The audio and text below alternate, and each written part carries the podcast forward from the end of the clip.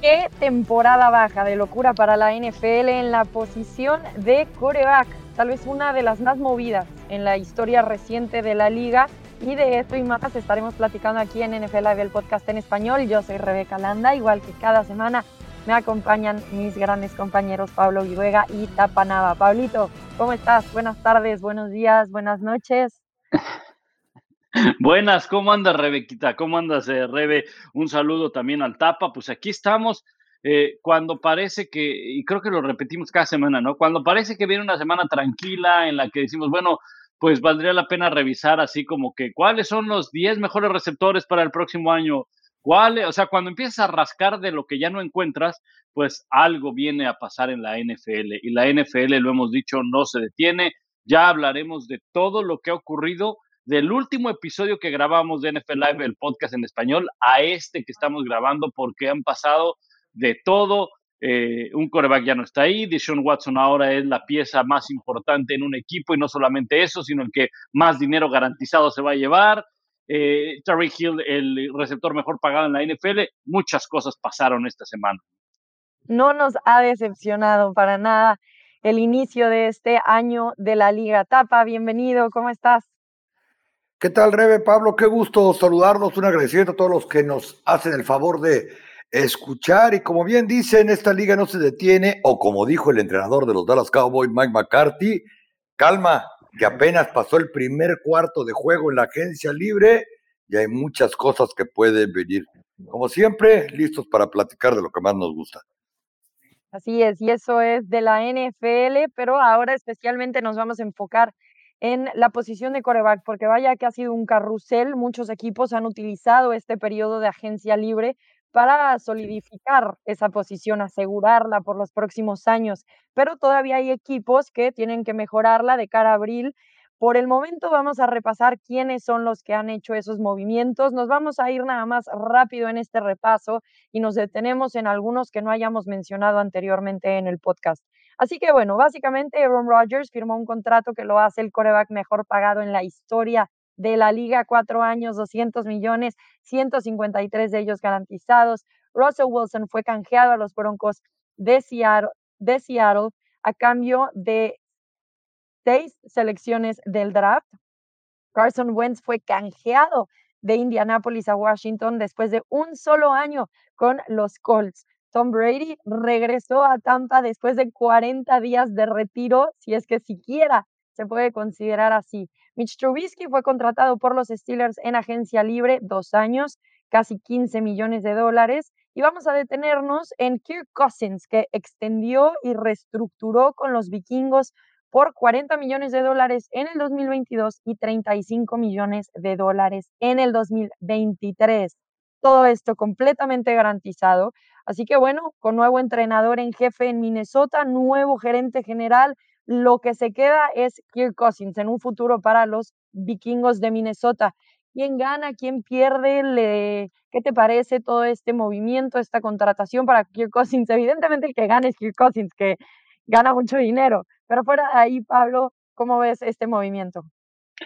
Yo creo que hace lo correcto Minnesota. Yo creo que Kirk Cousins, si bien es cierto que ha sido un coreback que ha tenido muy buenos números, pero que en partidos grandes, y de hecho hubo una racha ahí hasta que finalmente ganó un lunes por la noche, un domingo por la noche, no podía ganar en, en juegos en horario estelar. En ocasiones es injusto eso porque aquí hemos mencionado, o al menos desde mi perspectiva, pues las derrotas y las victorias son en equipo, aunque injustamente, pues a veces se las calificamos o se las, eh, eh, eh, se las cargamos al coreback o así se las, también se las otorgamos, ¿no? Entonces, creo que Kirk Cousins es un buen coreback, no estoy diciendo que sea un coreback élite ni nada, sus números son buenos, su porcentaje de pases completos en todos los años ha estado por arriba del 65% de pases completos, salvo los primeros dos o tres años que fue cuando empezó eh, en la NFL. Y mucho también se le critica a Kirk Cousins lo tanto que ha ganado. No es culpa de él, fue en todo caso responsabilidad de Washington que en años consecutivos lo etiquetaron jugador franquicia para después no contratarlo y eso simplemente elevó eh, los números de ganancias de Kirk Cousins y cuando buscó un contrato a largo plazo, pues Minnesota se lo dio y se lo tenía que dar por lo mínimo que estaba ganando o que había ganado en los últimos dos años, ¿no? Entonces, creo que con Washington, si no mal recuerdo, fueron 70 millones de dólares en dos años, algo así por ahí. Creo que eh, eh, es lo correcto, porque ahora precisamente volteamos y vemos que no hay corebacks, que año con año es el padecer de esta liga, que es tanta la demanda y tampoco la oferta. Tan es así que encontramos quizá el mismo Kirk Cousins extendiendo porque Minnesota dice, ¿sabes qué? Prefiero tener este coreback que por momentos me ha dado o por más momentos me ha dado buenos resultados que malos resultados.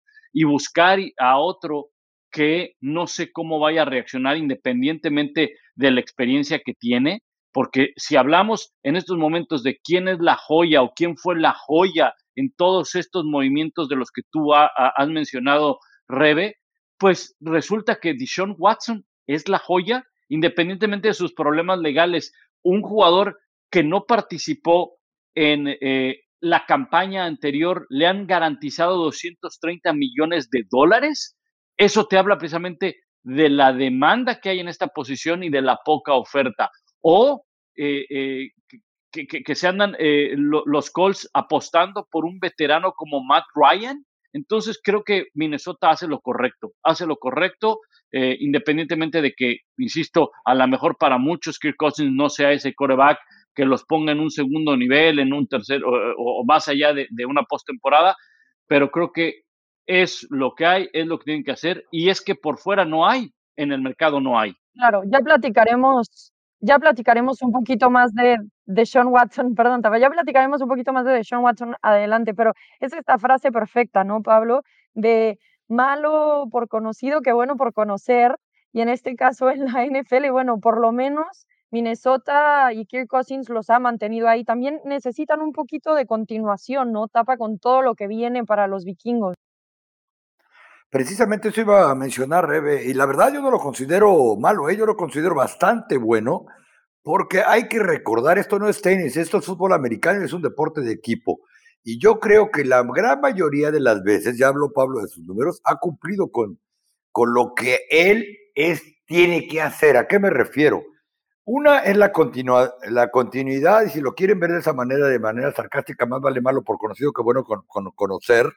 Eh, cuando tú tienes dos receptores calibre mil yardas, incluyendo a un muchacho, Justin Jefferson, que desde que llegó a la liga se ha convertido en un monstruo. Tienes a Adam Thielen, el veterano, y que entre los dos suman más de 20 touchdowns, o has hecho grandes a tus alas cerradas que después van a otro equipo y simplemente desaparecen en un equipo donde va a tener que, bueno, tuvo que cambiar de entrenador, pues yo creo que lo que mejor puedes hacer, y si además volteas a ver el mercado, viste lo que cuesta conseguir un coreback, este año estamos hablando de un carrusel de corebacks en los que no hemos mencionado, por lo menos eh, hasta ahorita, en lo que va de este show, a ningún coreback colegial. Hace un año a estas alturas estábamos platicando que si Trevor Lawrence, que si aquel, que si Trey Lance, que si los San Francisco, e, etcétera. Entonces, más te vale firmarlo, porque lo que le dieron es lo que el año pasado pegaban de gritos todos porque le habían dado, después de dos años de etiquetarlo franquicia Dak Prescott, y ahora parece muy normal hablar de corebacks a 40 millones de dólares por temporada. Y lo que mencionabas también, Pablo, es loquísimo pensar en que este jugador es el que más ha ganado en su carrera en la NFL justo por cómo ha manejado la agencia libre y él no quería extensión, quería que lo etiquetaran, cosa que otros jugadores le huyen, ¿no? Ahora le van a dar esta cantidad de dinero que mencioné al principio, que parece estratosférico para un jugador de su calidad. Sin embargo, pues él ha manejado muy bien su negocio y no podemos culparlo de cuánto le han pagado. Más bien, podemos culpar el mal manejo de los equipos o la mala organización o la mala planeación. Pero Kirk Cousins ha sido un jugador que a la mera hora llega al campo y te da esa, digamos, estabilidad que es difícil encontrar ahora en estas fechas en la NFL. Y Rebe, que la ofensiva de Minnesota no ha sido el problema por la que no han trascendido, ¿eh? Y menos la ofensiva aérea. Ojo. Sí, no necesariamente está cargado ahí al brazo de Kirk Cousins. Bueno, después creo que ya lo mencioné, pero lo vuelvo a decir, Mitch Trubisky contratado por los Steelers en agencia libre, dos años, 14.25 millones. Llega entonces un poco los temas que no hemos mencionado anteriormente en este podcast, pero ya lo habló Pablo un poco, ¿no? De Sean Watson es canjeado de Houston a Cleveland. Eh, mencionar que evidentemente ya no fue acusado o encontrado como culpable por la Corte Legal, pero todavía viene con 22 acusaciones civiles que tienen que resolverse, pero el hecho de que ya se haya considerado en una parte como entre comillas, inocente, permite que se haga ese canje. Ustedes ven que Cleveland aquí sale ganando. De Sean Watson, evidentemente sí, también lo mencionó Pablo, se convierte el jugador con mayor dinero garantizado, 230 millones de dólares. Pablo, ¿cuáles son tus impresiones? Bueno, para mí creo que es mucho, es mucho en, el tema del el dinero garantizado. Eh, las elecciones, independientemente de lo que se hayan dado, es, es mucho. Eh, estás hablando de 230 millones de dólares garantizado por arriba de Aaron Rodgers, por arriba de eh, Dak Prescott, de otros que estaban en, la lista. Eh, creo que aquí hemos dicho varias veces que, bueno, es mucho, es poco, lo merece, realmente es lo que vale un jugador, es lo que vale un quarterback en la NFL. En el caso de Deshaun Watson, creo que es un coreback que tiene muchísimo talento. No voy a hablar nada con respecto al tema legal porque, pues, realmente no conocemos las historias, no hemos estado cerca de ello, no, no, no, más que lo que leemos, ¿verdad? Y si la corte eh, no le encontró nada hasta ahora, bueno, pues ya habrá que esperar eh, esa, esa resolución. En el tema del fútbol, el tema del fútbol es un coreback con mucho talento, no hay duda, es un gran coreback pero asegurarle 230 millones de dólares para alguien que va a llegar a un nuevo equipo que no te ha entregado más allá de postemporada, porque no estamos hablando de un Aaron Rodgers que ha llegado a finales de conferencia, que tiene un anillo de Super Bowl, que ha sido MVP, no estamos hablando de un Russell Wilson, de un Brady, de, no, o sea, no, estamos hablando de Sean Watson, que sí, está dentro de los mejores de la NFL, los 10 mejores, si ustedes quieren, por ahí, para mí fue muchísimo dinero lo que garantizó el equipo de Cleveland. Apostó y realmente te habla de la urgencia que tenía Cleveland o por deshacerse de Baker Mayfield o porque no se llevaran a Deshaun Watson. Claro, que no fuera otro equipo el que acababa quedándose con el coreback, estaban por ahí también los Santos de Nueva Orleans, si no me equivoco, los Falcons interesados, y bueno, tuvieron que venir y pagar todo eso los Browns, porque la urgencia, como bien mencionas, Pablo, es extremadamente grande para un equipo que lleva 15 corebacks en los últimos 24 años. Tapa. completamente de acuerdo. Fue una locura lo que hizo Cleveland. Eh, yo creo que van a terminar pagándolo en problemas en el tope salarial. Si este movimiento hubiera sido de un equipo más mediático, y me refiero, hoy de un jugador más mediático, porque mal que bien, durante este proceso, desde hace un año que comenzamos a saber todos los problemas que enfrenta Dishon Watson, y estoy completamente de acuerdo con Pablo, no fue, no fue una corte, fue un gran jurado que todavía es más arriba, no encontró evidencias suficientes para llevarlo a procesarlo de manera criminal. Eh, veremos qué sucede con, la, con el caso civil y qué sucede con, con la investigación independiente que tiene la NFL. Pero independientemente de todo eso, si este muchacho fuera más mediático, o los Cleveland Browns fueran los Steelers, los Cowboys, los Raiders, estarían comiéndose al equipo, comiéndose. ¿Qué ha ganado este muchacho desde que fue campeón nacional colegial con la Universidad de Clemson? Absolutamente nada. Y déjenme decirles que los equipos con los que no trascendió él como parte del equipo, reitero, porque él no juega tenis ni es nadador, él es parte de un, del deporte de conjunto por excelencia, eh, tenían unos equipazos hombre por hombre, era cuando J.J. Watt cada año era el defensivo del año, tenían a Brian Cushing de linebacker, tenían a Javadon Clowney, de receptores él tuvo a DeAndre Johnson, tuvo a DeAndre Hopkins, tuvo corredorzazos, ¿y qué ganó? Absolutamente nada ese equipo de Houston, ¿no? Eh, por alguna razón u otra. Entonces estarían comiendo a cualquier equipo y a cualquier coreback como si los aficionados pagaran su salario. Aquí pasa por abajito del mantel, pero garantizarle ese dinero a un muchacho que todavía está a expensas de que se ha declarado culpable en corte civil, de que pudiera llevar una suspensión. El, el muchacho que ganó eh, alrededor de 14 millones de dólares la temporada pasada y que es la primera vez que un equipo lo desactiva a alguien de ese precio, y no digamos a un coreback, sin que esté lastimado o por alguna otra razón ajena al fútbol. Él simplemente era no activo como tercer coreback eh, por razones de fútbol americano. Así estaba clasificado y todos sabemos por qué. Eh, un muchacho al que nadie se animó la temporada pasada. Así como dicen que puede ser benéfico porque guardaste tu Ferrari un año y no le metiste millas, bueno, hay quienes dicen, ¿qué tal si se le bajó la batería y hay que cambiársela, ¿no? Que esté fuera de ritmo. Y por otro lado, yo no creo que en este momento los Cleveland Browns estén a un coreback de pelear por campeonatos, como el año pasado decidieron los Rams, que estaban prácticamente eso y de todos tuvieron que ir a media temporada por un receptor y por un apresurador de corebacks. Entonces yo creo que fue una locura por donde se vea, pero al final del día, con el debido respeto para todos sus fans, Cleveland siempre serán los Browns. Es una locura, como que si pensamos por lo menos en los últimos corebacks de los Browns, me viene a la mente, bueno, Baker Mayfield, ¿no? También tuvo ahí, no se compara en absoluto, pero sus controversias, un jugador que se esperaba mucho y no dio tanto, eh, ¿cómo se llamaba? Money, uh, Johnny, Johnny Mansell. Johnny Football, Johnny Mansell. Johnny Football, Johnny Money Football, todo lo que le decían también. Un jugador, primera selección global, eh, o, por, no primera selección global, pero bueno, con un nombre así muy... Ganador del Heisman incluso. Ganador del Heisman, no sé qué, pero problemático, y ahí viene. Y parece que es una tendencia constante entre algunos de los, por lo menos, últimos corebacks de los Browns.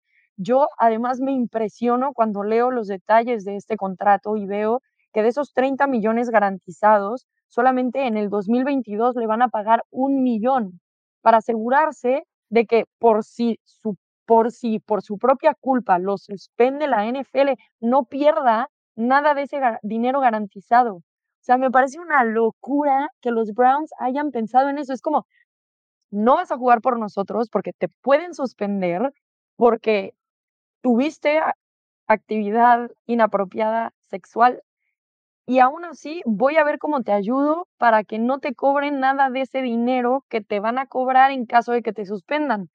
Y yo te voy a pagar 230 millones haciéndote el jugador con más dinero garantizado en la historia de la NFL cuando no has jugado desde el 2020, cuando además tienes estas acusaciones legales. ¿Cómo va a aportar esto a la sociedad de Cleveland? ¿Cómo lo van a ver los fanáticos?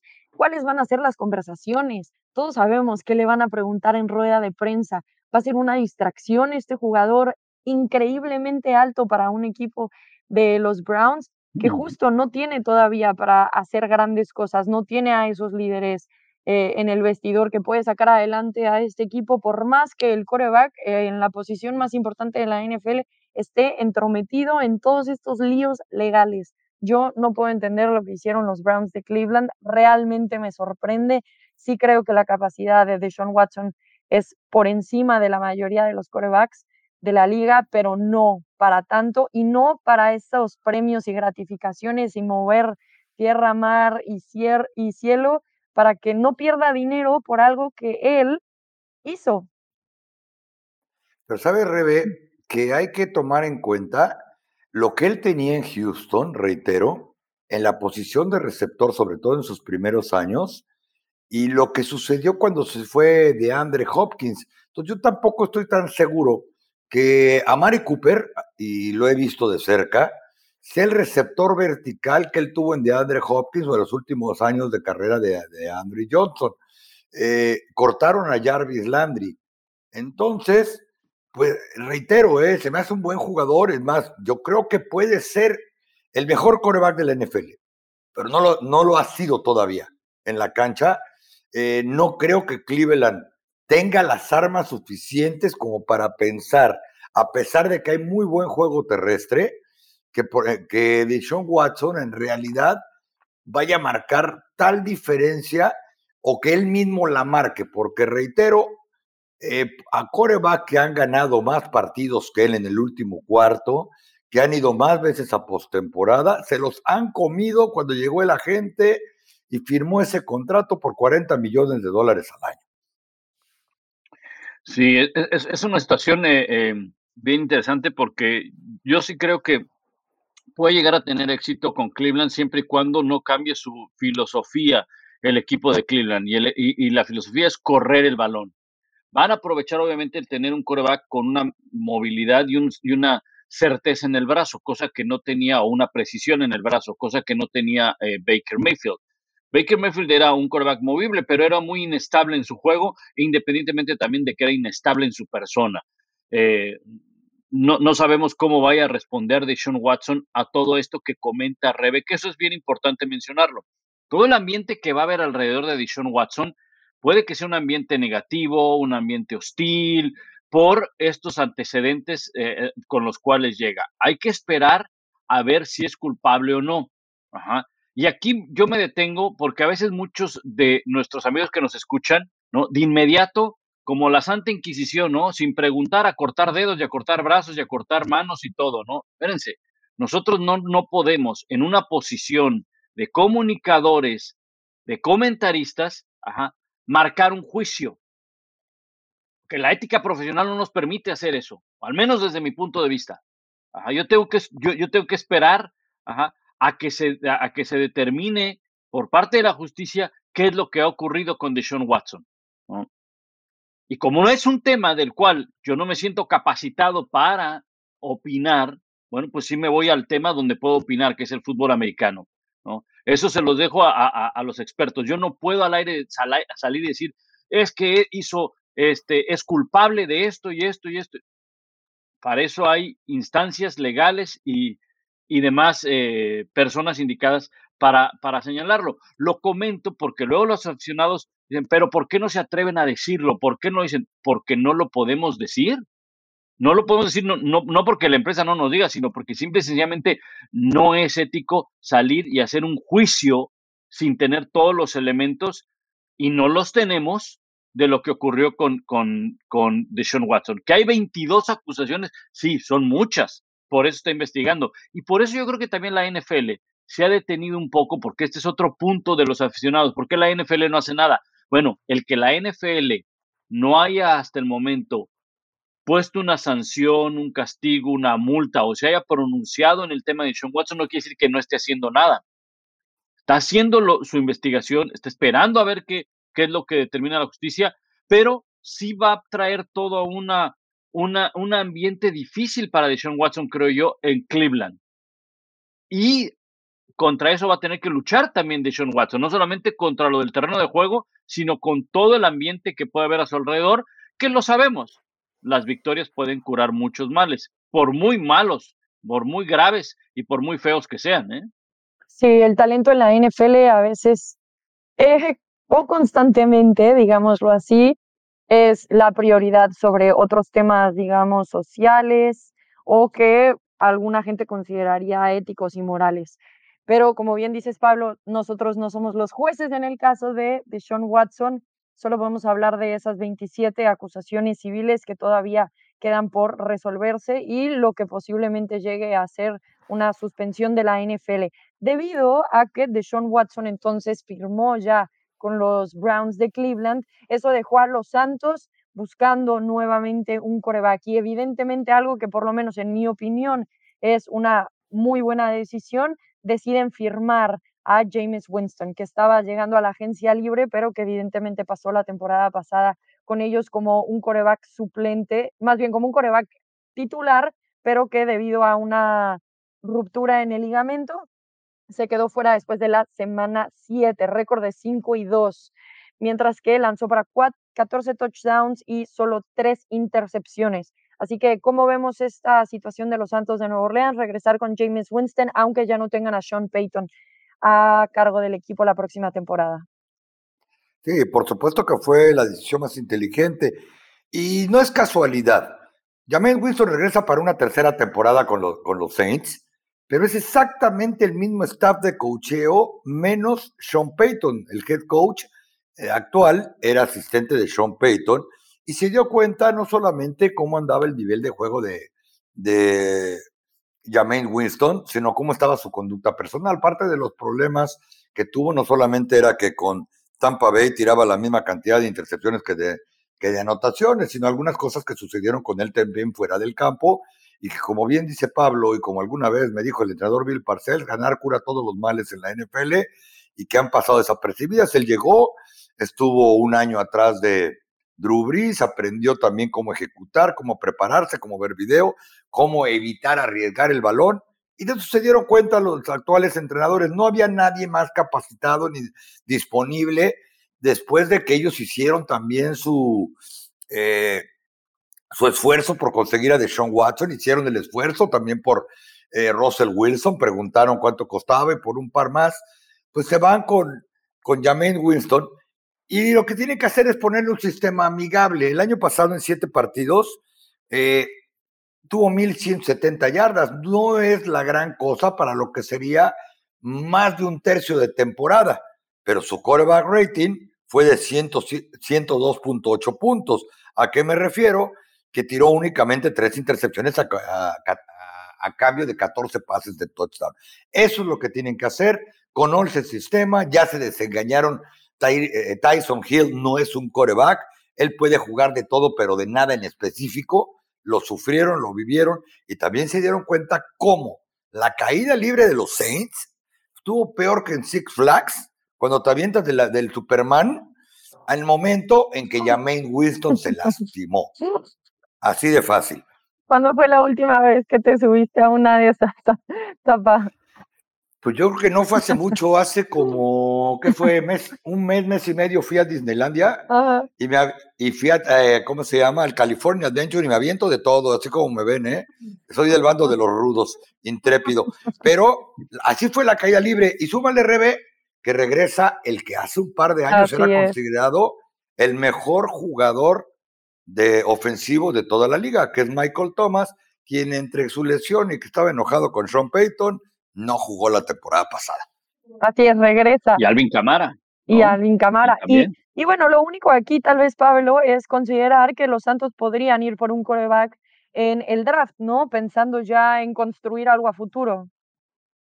Sí, eh, no lo descarto, ¿verdad? No es una generación, ya lo decía el Tapa al inicio de este podcast, ¿no? No hemos hablado de los colegiales, ¿no? Y, y, y de repente dices, ah, caray, va a haber draft, ¿no?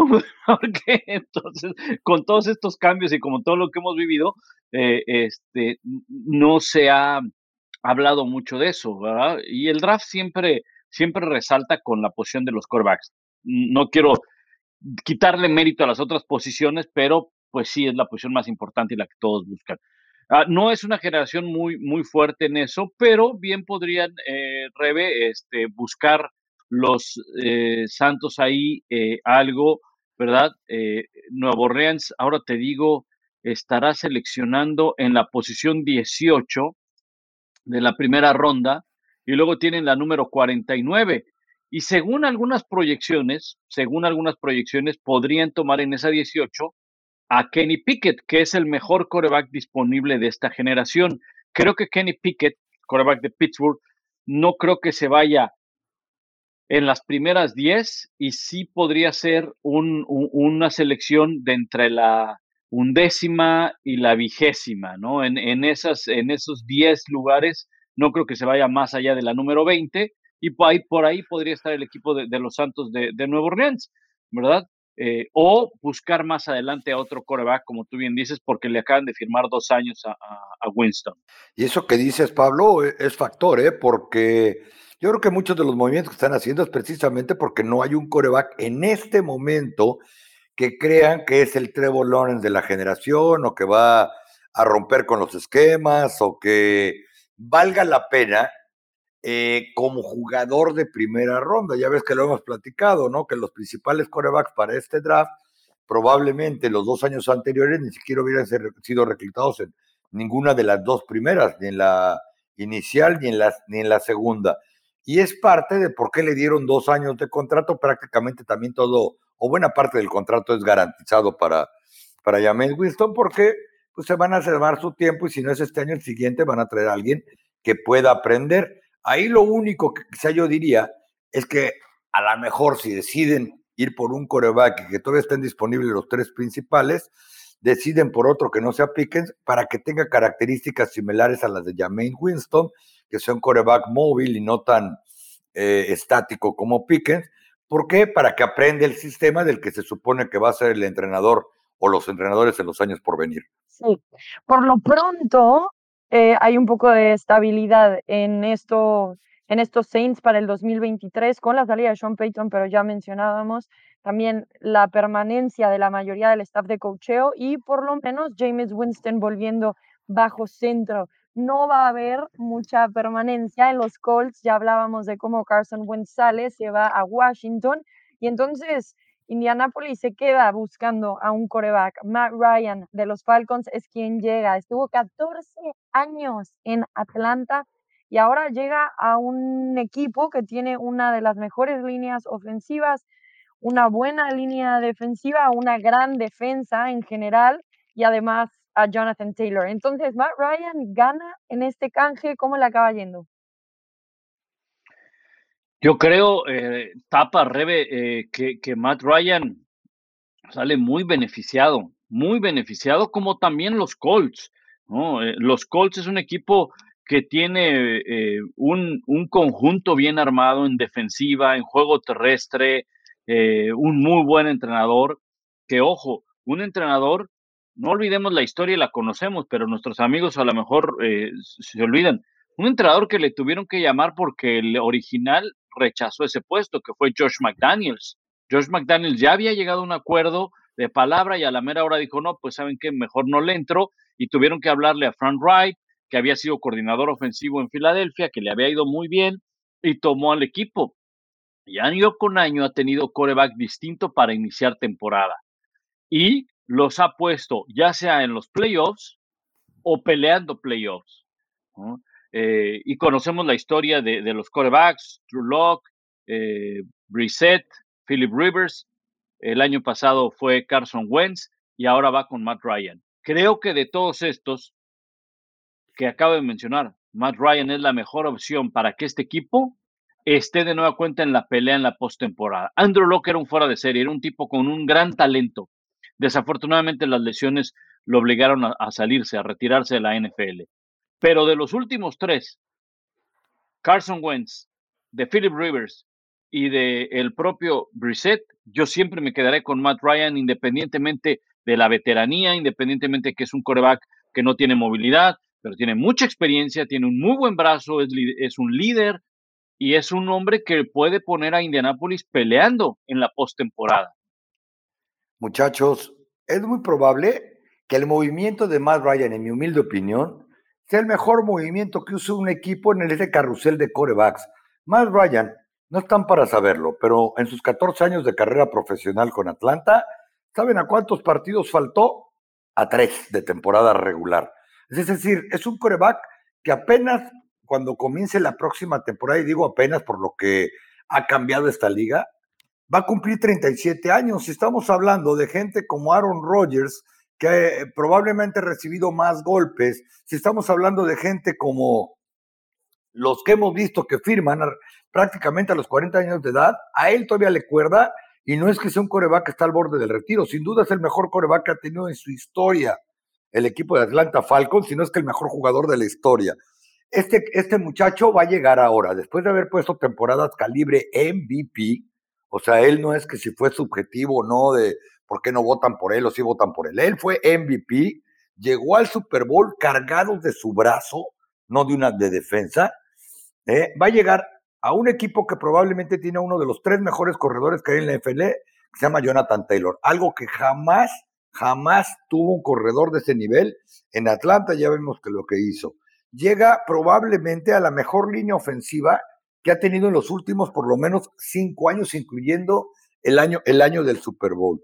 Este equipo de Indianápolis tiene una muy buena defensiva, muy, muy buena, que en el 2020 cayó terrible, la reforzaron, dijimos que había ido contra las expectativas, pero este equipo y, este equipo, perdón, con el, el staff de cocheo actual, cuando tuvo sus mejores probabilidades de éxito y ganó la mayor cantidad de partidos y fueron a playoffs, es cuando trajeron a un coreback veterano establecido como fue Philip Rivers, al que la temporada pasada todavía le estaban rogando que no se retirara por ahí del octavo partido, que si quería regresar y le dijo, aguanten que estoy de coach en North Carolina con mis chamaquitos, como su papá fue coach de preparatoria y lo sigue siendo desde que él jugaba.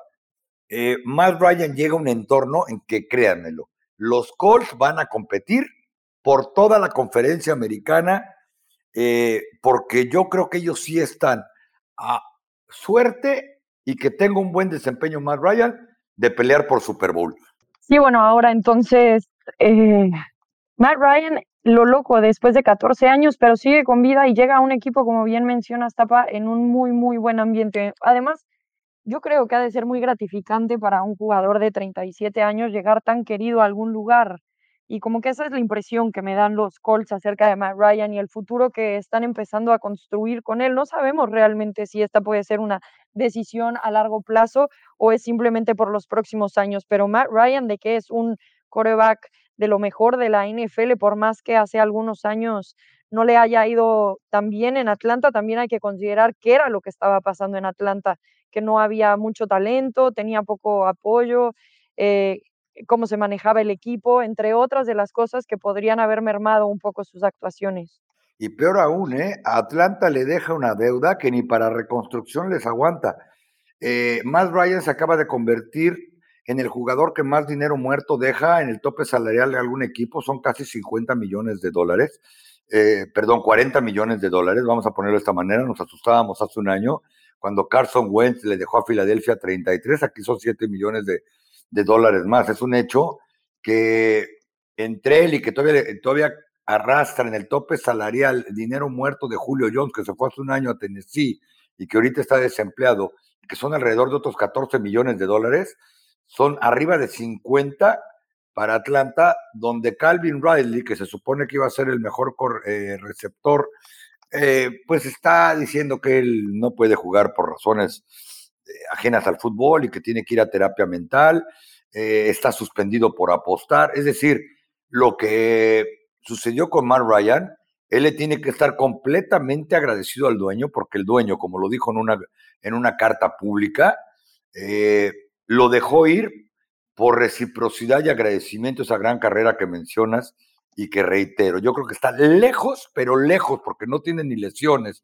Solamente ha faltado a tres partidos y la última vez fue hace dos años, eh, en 14 temporadas, y yo creo que en un entorno como el que va a estar, le queda cuerda para rato al señor Ryan. De acuerdo, yo, yo, yo, estoy, yo estoy completamente de acuerdo, ¿no? De, acuerdo con, eso, Matt Ryan creo que es un muy buen elemento que, que, llega ahí y, y este equipo los convierte una vez más en, eh, eh, no, no quiero decir que era un candidato a la americana, pero sí un equipo de postemporada y un equipo que hay que, que hay que estar al pendiente, ¿no? Ya lo decía Tapa con Jonathan Taylor, ese tipo es un caballo, ¿no? Entonces le va a favorecer mucho a Matt Ryan, sobre todo cuando ya estamos hablando de que es un coreback veterano.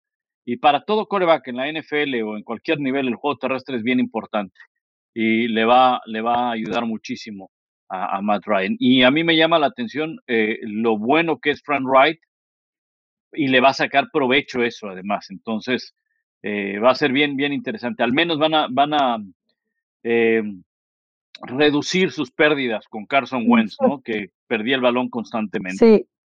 Eh, bueno, entonces eso deja a los Falcons sin un coreback, por lo que Marcus Mariota será su próximo coreback. No hablaremos mucho de la segunda selección global en el draft, pero bueno, llega por agencia libre. Y entonces eso nos deja con algunas preguntas acerca de otros equipos, ¿no? ¿Qué pasará con Houston? ¿Se queda Davis Mills? ¿Qué pasará con las Panteras de Carolina? ¿Y sale o se queda? Kyler se queda en Arizona, permanece con los Cardenales. ¿Dónde termina Baker Mayfield? ¿Hay alguna de estas que ustedes tengan alguna teoría, algo en lo que creen que valga la pena inmersarnos para poder platicarlo? O lo dejamos a futuro y vamos viendo entonces cómo se sigue desarrollando la agencia libre y el draft? Mira, yo, yo, si, me prenden aquí, porque voy, a hacer otra vez este, la voz del pueblo, digo, nada más en esto, ¿eh? no, no crean que, me voy a dedicar a eso ni nada, pero eh, yo creo que constantemente en sus redes sociales, en la tuya, Rebe, en la del Tapa y en la mía, cuando hablamos de corebacks y cuando hablamos de que Watson se fue para tal y tal, ¿y quién llega a, Atlanta? Marcos Mariota. Y no hay coreback en Carolina y no hay coreback de este lado. La primera pregunta que nos llega a nuestras redes sociales es, ¿y por qué no le dan la oportunidad a Colin Kaepernick? ¿No? Uy, sí, Dios santísimo. Esa es, esa es, este, eh, regresa Joe Montana, ¿y por qué no regresa Colin Kaepernick? Ya se retiró Brady, que se retire Colin Kaepernick, ¿no? O sea, casi, o sea, todas, en todas entra Colin Kaepernick, ¿no? Entonces, eh, yo recibí varias a lo largo de estos días de Colin Kaepernick, ¿no? Y déjame poner el punto de vista, porque muchos creen que incluso hasta nosotros estamos de alguna manera vetados por parte de la empresa para no hablar de Colin Kaepernick. No, déjenme decirles, no tenemos ningún solo veto por parte de la empresa para hablar de Colin Kaepernick. Yo puedo hablar con toda libertad. Ni de nadie, eh, absolutamente, hasta donde yo sé. Ni exactamente, ni de nadie. Lo que hizo Colin Kaepernick es algo que hasta la misma NFL en su momento se dio cuenta y dijo, ¿saben qué? Nos equivocamos. Y si no mal recuerdo, fue en ese draft de la pandemia, donde el comisionado en el, en el, en el sótano, después 2020, después hubo un comunicado, si no mal recuerdo, casi casi pidiéndole perdón a Colin Kaepernick por haber eh, colocado a la liga o a los dueños o haberse puesto en esa postura en contra de Colin Kaepernick, ¿no? El que esté vetado de la NFL Colin Kaepernick es algo que a mí no me consta. ¿Tenemos argumentos para pensarlo? Sí, sí tenemos argumentos para pensarlo, pero no me consta. ¿Lo sabremos alguna vez? No creo que lo sepamos alguna, en, en alguna ocasión. No creo que lo sepamos. Ajá. Pero más allá de eso, Creo que Colin Kaepernick en este momento no es llamado a la NFL por varios factores. Independientemente de lo que hizo, que no creo que sea llamado por eso y que probablemente en algún momento sí la NFL dijo, ¿sabes qué? No lo puedo llamar, creo, no tengo todos los argumentos, pero creo. Ahora, es un coreback que ya dejó de jugar varios años en la NFL que si ustedes ven los videos que últimamente ha subido y vemos que tiene un brazo potente y una precisión, bueno, una cosa son los videos, una cosa son los entrenamientos, una cosa son es el Pro Day. Ayer yo estaba viendo el Pro Day de este chico Matt Corral de All Miss. Tiene un cañón en el brazo, pero eso no me va a resolver una situación de dos minutos. Eso no me va a resolver el que haga una buena lectura de una defensiva. Eso no me va a resolver el que logre tener buenos fundamentos para plantarse, para poner bien los pies, para mover un safety, para hacer una lectura en el, en el RPO, para hacer un buen engaño. Eso no me lo resuelve. Un entrenamiento o un video en redes sociales no lo resuelve. Creo que Marcus, creo que, perdón, Colin Kaepernick, la ausencia que ha tenido en la NFL automáticamente lo descarta para ser tomado en cuenta. Y en su momento, Colin Kaepernick creo que este es eh, el, argumento más fuerte desde mi punto de vista, perdió la titularidad. Colin Kaepernick no pierde la titularidad por sus reclamos o por su, o por su lucha eh, en contra de la desigualdad. Él pierde la titularidad por una baja de juego. Después viene su lucha y después vienen sus reclamos. Entonces, cuando tú pierdes la titularidad en la NFL es por algo. No es porque le caíste mal al entrenador, no es porque traes el cabello más largo, no es porque esto, no es porque, es porque tu baja de juego fue significativa para perder esa titularidad. Y eso fue lo que le ocurrió a Colin Kaepernick. Y no es un Colin Kaepernick que sea mejor que cualquier otro quarterback en la NFL. Creo que podría haber sido en su momento un buen suplente, pero tampoco no es el salvador de las franquicias Colin Kaepernick. Simplemente lo quería dejar eh, eh, ahí puesto sobre la mesa porque cómo nos llegan preguntas de esas y a lo mejor a veces no tenemos el tiempo o se nos olvida comentarlo al aire, pero ahora que estábamos hablando todo este tema de los corebacks, me vino a la, a la, mente y quería nada más expresarlo para ponerlo en claro, ¿no? Claro, y si estamos cuestionando, por ejemplo, cómo le irá a Deshaun Watson después de no jugar dos años, claro que está válido cuestionarnos cómo le irá a Colin Kaepernick después de tantos años. Eh, estoy muy de acuerdo contigo en que ahora ya no es un tema de si su lucha o no su lucha, tiene que ver mucho más con el rendimiento que ha tenido en los entrenamientos, porque en realidad sí lo han invitado. Y ahora en la mañana amanecí con una noticia de que los Seahawks estaban en conversaciones nuevamente con Colin Kaepernick. Es decir, hay equipos que sí lo están considerando. Y como sabemos, el talento en la NFL va sobre lo que sea que haces fuera del campo y sobre ah, muchos dilemas que puede existir fuera del terreno de juego, pero si tienes el talento te van a contratar. En este caso, Colin Kaepernick no ha dado esas muestras del talento que se requiere para estar en la NFL y esa es mi propia conclusión de por qué aún no hay equipos que lo contraten, que en su momento la situación fue injusta y que probablemente hubo equipos que no le dieron la oportunidad una vez que salió de San Francisco por el tema que él estaba luchando, sí, sí creo que es muy probable en la NFL. Pero creo que ahora el tema se ha transformado en una cuestión más de desempeño y no tanto de e, ese, esa época en la que no fue muy bien vista su lucha. No sé, Tapa, si quieras agregar algo.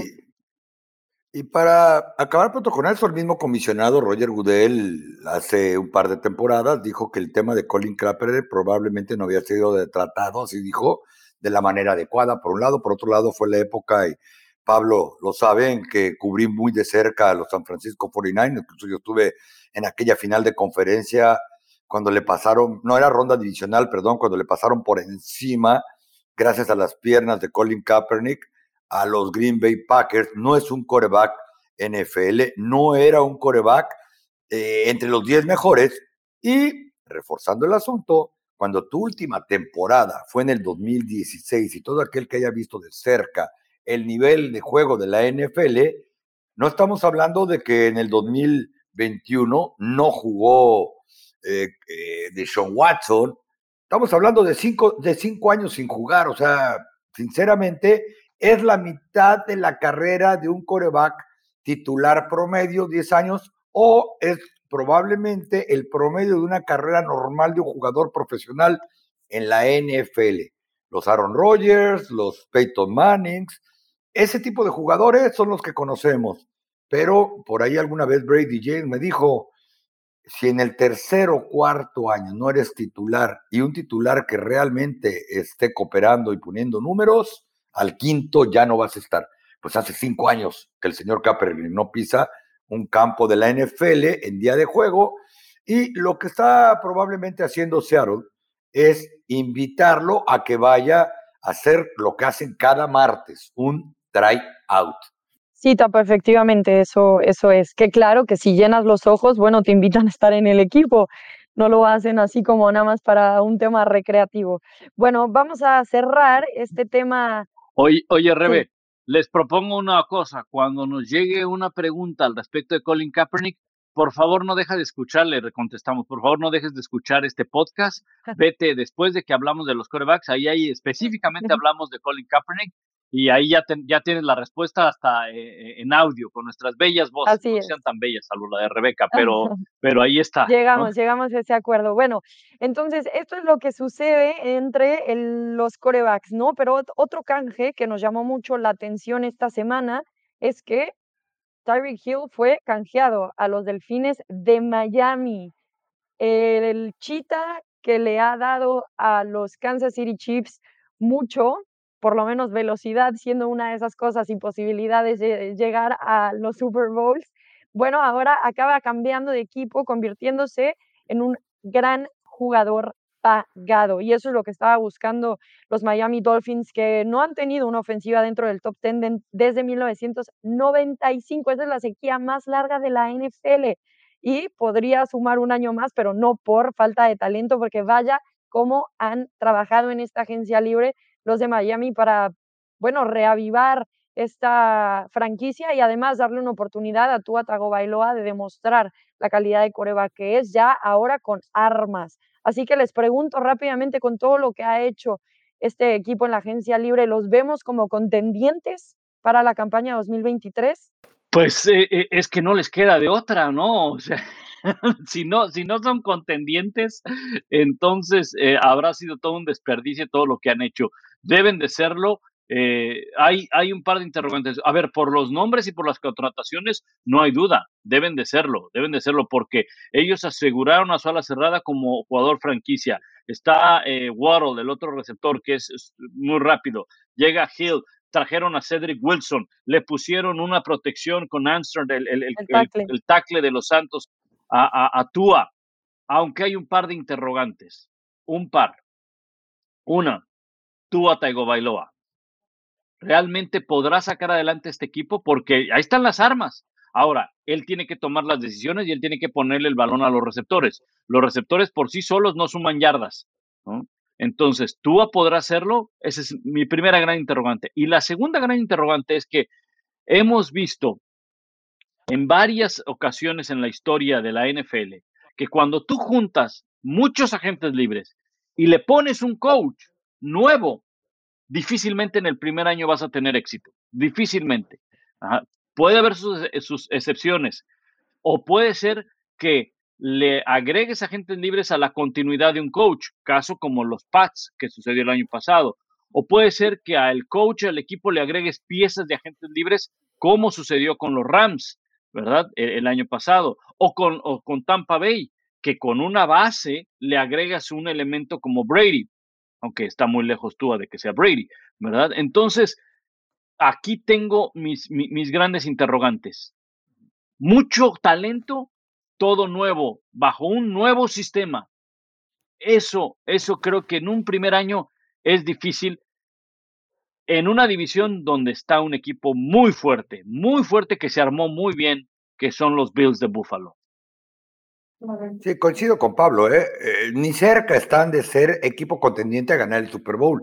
Yo creo que van a poder pelear más de cerca con los Bills de Buffalo, que hombre por hombre siguen teniendo mejor equipo, sobre todo en la posición más importante, que es la de coreback.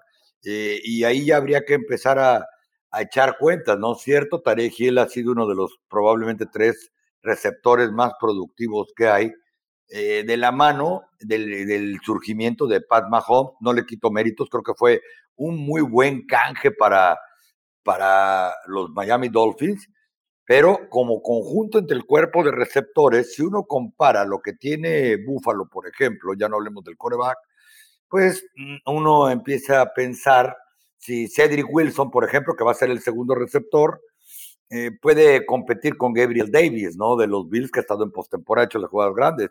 Cedric Wilson no dejó de ser eh, probablemente el cuarto receptor de los, no, no probablemente el cuarto receptor de los Cowboys, un muchacho que hay que quitarse el sombrero porque ese es el ejemplo más grande de lo que se llama aprovechar el desarrollo en el equipo de práctica. Estuvo tres años en el equipo de prácticas de los Cowboys y que puede pasar tan largo como un coreback porque él fue coreback colegial. Del lado defensivo, ni se diga, y estoy poniendo nada más dentro de su división el ejemplo.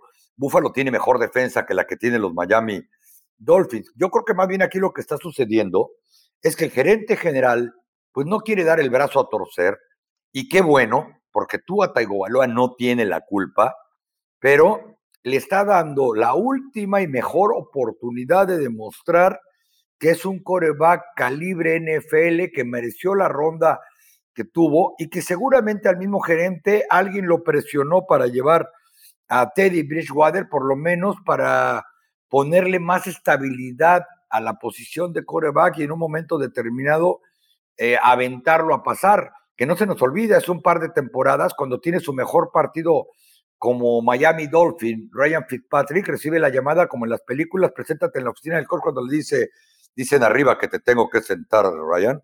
Así que ni modo. El movimiento no fue nada popular en el vestidor porque tenía que jugar tú a Taigo Bailoa.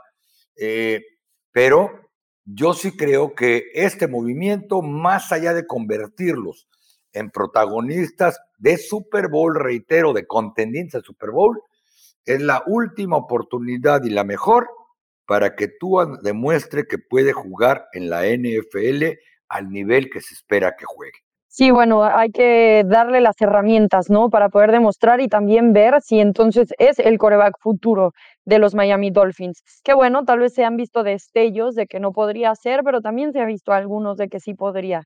Queda en duda y ahora pues le dan especialmente una ofensiva con muchísima velocidad, con Hill, Mustard y Waddle. Vamos a ver entonces qué construye Tua Tagovailoa y el resto de los Delfines en esta temporada 2022 y sí, efectivamente se convierten en contendientes, coincido con ustedes, tal vez es muy pronto decirlo para esta temporada, por lo novedoso que es todo, pero sí para el posible 2023.